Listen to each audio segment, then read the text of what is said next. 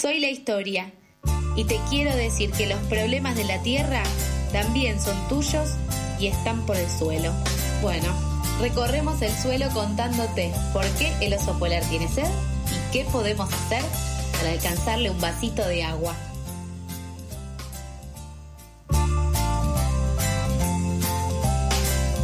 No, no, mija, por favor, no. ¿Cómo estás, Mijael? ¿Cómo anda todo? Qué maravilla arrancar con ustedes. Eh, Me alegra. El super alegra miércoles ha vuelto. Le, le cuento a la gente desde ya que si hay que hacerlo, lo vamos a hacer y lo vamos a militar. Pero mi hija me acaba de hacer señas aquí en nuestra videollamada con un barbijo en mano, poniéndose el barbijo. Como, no, mija, por favor, no. no, ¿qué pasa? No, por favor, contrólese, señor, contrólese. ¿Cómo anda todo, mija? ¿Dónde estás? ¿Dónde estoy ahora? Ahora estoy en la República Oriental del Uruguay. Estoy cerca. Me encuentro aquí, dado que se está dando la primera instancia del Comité de Negociaciones, del Comité Intergubernamental de Negociaciones para tener un tratado global de plásticos. Cuando hablamos de plásticos, hablamos de una de las principales problemáticas en materia socioambiental. A cada lugar del planeta Tierra en el que vayamos hay contaminación por plásticos, hay contaminación marina por plásticos y es cada vez más grave la problemática. Y bueno, se está discutiendo para tener un tratado que sea obligatorio, que sea vinculante para los países.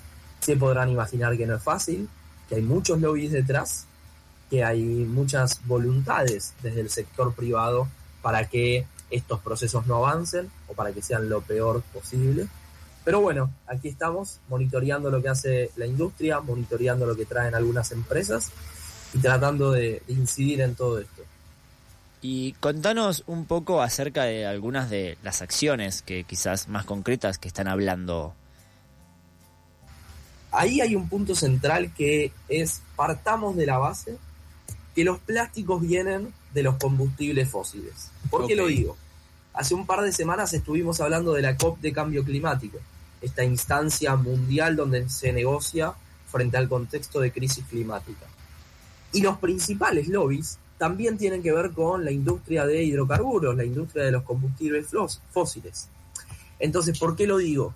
Porque son esos mismos lobbies, esos mismos nombres propios, los que inciden en ambas instancias para que estos procesos no avancen. Qué. Los plásticos provienen de ahí. Y ahí es donde entendemos por qué estas mismas empresas, sobre todo la industria petroquímica, es la que aparece en el centro de la escena acá en Uruguay para intentar que el tratado sea lo más deficiente posible. Y a ver, pensamos en plásticos. Humilde invitación a los oyentes y a ustedes también, queridos compañeros y compañeras, que es miren a su alrededor. Fíjense qué tienen de plástico. Bueno, yo tengo mi botella de agua, por Sí. ejemplo. Yo también, y muy Sí. probablemente la funda de mi teléfono o algo Claro. de esto debe tener. La ropa seguramente tiene Seguro. Claro. elementos de plástico. Las bolsas que tengo para el perro acá en, el- en mi mochila. Todo, todo tiene plástico. Sí, sí, todo sí. tiene sí. plástico. Hoy nuestra vida está rodeada de plásticos. Ahí es cuando entendemos seguramente la gravedad del problema. O quizá no la entendemos, pero empezamos a dimensionar cómo el plástico literalmente se está comiendo nuestra vida. Y cuando hablo de comerse nuestra vida, también hablo de que estamos comiendo plástico. Digo, hay estudios de sobra Con microplásticos. Sí. Exactamente, Sí, los sí, microplásticos.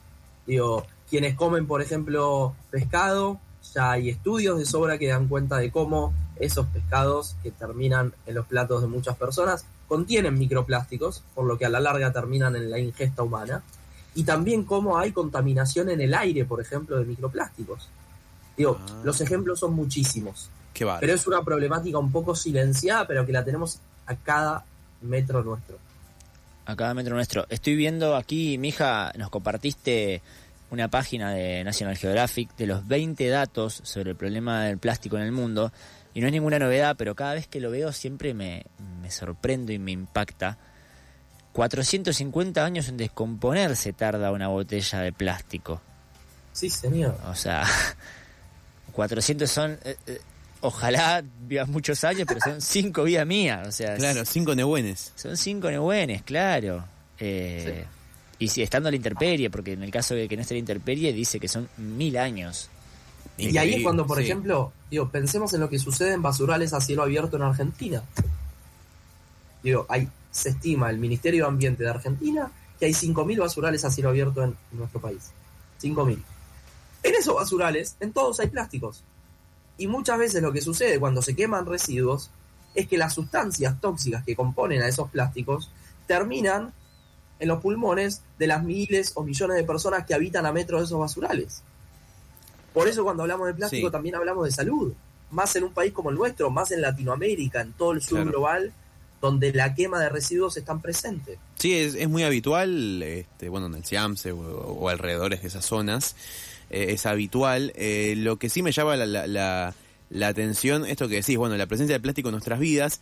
Eh, otro de los datos aquí para compartir es que eh, se venden un millón de botellas de plástico en todo el mundo, eh, cada minuto.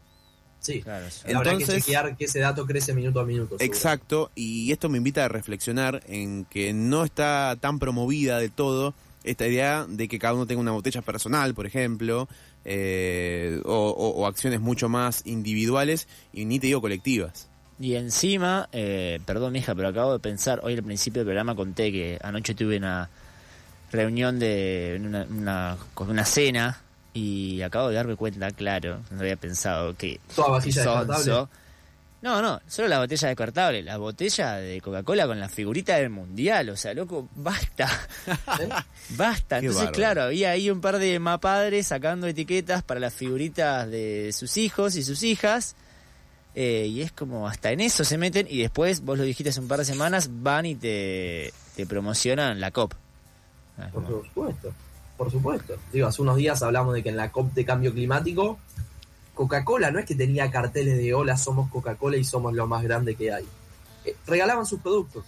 Se regalaban Coca-Colas en la conferencia Eso es principal de cambio climático. Y eso es una eso es una acción de marketing, eso es te, te regalo mi dudas. merchandising, te regalo mi producto, porque en teoría eh, generas una buena experiencia con el producto, pero lo estás haciendo en una convención climática. Pero quien lo pensó, o sea, Por eso, es por un eso. maldito genio. Sí, sí, sí, sí, sí. Desde es un ya. maldito genio. Digo, aparte era muy fuerte la imagen de ver a las miles de personas que estaban negociando para transformar, llámese, los sistemas alimentarios, para transformar a las distintas industrias acordes a la crisis climática, y donde Coca-Cola claramente es uno de los nombres centrales.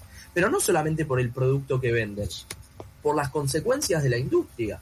Digo, y ahí es cuando hablamos de plásticos, cuando hablamos de las enfermedades crónicas no transmisibles al hablar de etiquetado frontal, cuando hablamos del consumo de agua que tiene un producto como Coca-Cola en un contexto de crisis hídrica a nivel mundial. Digo, en Argentina hay 6 millones de personas que no acceden directamente al agua potable, por motivos varios, sin dudas. Pero digo, en ese contexto en el que hay personas que ni siquiera tienen acceso directo al agua potable, hay empresas como Coca-Cola que para hablar bien coloquialmente se patinan millones de litros al día.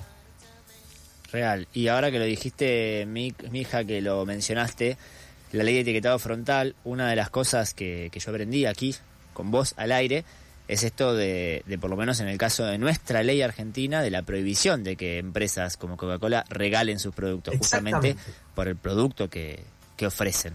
que hoy en día están vulnerando ese aspecto de la ley. Digo, se vio en distintos Ujú. momentos en las últimas semanas, como por ejemplo en Retiro, en Constitución, en puntos neurálgicos de la ciudad de Buenos Aires, estaban regalando sus productos. Sí, yo he visto también en Callao y Corrientes, eh, que también vi una fila como de una cuadra y digo, ¿por qué? ¿Por qué hacen fila por esto? Pero bueno. Eh, desde ya que infringiendo la ley, como, como recién mencionaste, que por suerte era uno de los artículos en esa ley de avanzada que, que se pudo sancionar, pero como siempre decimos, que hay que ahora justamente ir a, a regular que se esté cumpliendo. Exactamente. Porque la ley sola per se no sirve si no se implementa adecuadamente. Digo, nos podemos enamorar de las leyes y decir que son muy bonitas, o inclusive de los tratados internacionales. Exacto. necesitamos que a la larga transformen la vida de la gente y el modo de habitar que tenemos los seres humanos este planeta Tierra. Si no, de nada va a haber servido, por más bonito y bueno que sea. Así es. Y mija, eh, te voy a sacar un poco de, de libreto. Consejos cortitos y al pie que se te ocurran para quienes nos están escuchando. Por ejemplo, lo de la botella creo que por suerte es algo que está bastante ya más popularizado. Claro. que todo el mundo ande con su botella, pero Está una más cosita chiquita que más se te pueda ocurrir. Después, a ver, hay una cuestión que es quienes, por ejemplo, van todos los días a su trabajo presencial y salen a comprar comida o se llevan un, un tupper con comida.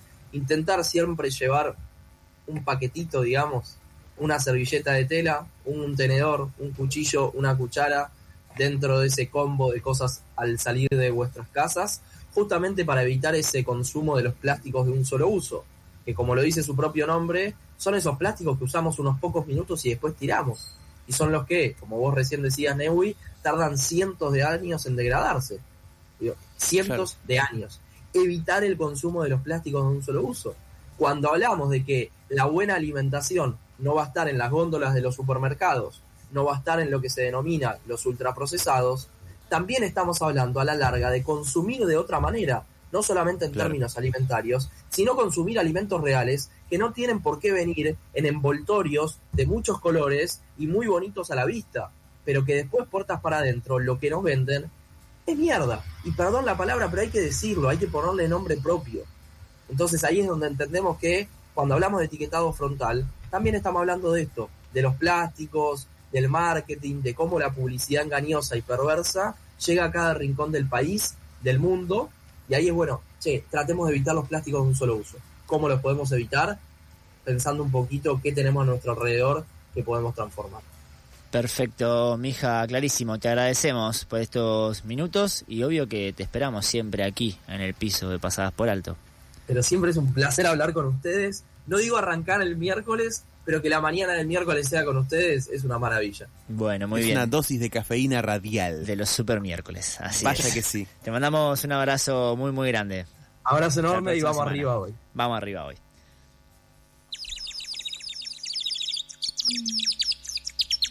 ¿Madrugaste o seguiste de largo? Acá no estamos para juzgar. Pasadas por alto, tu cuota diaria de empatía.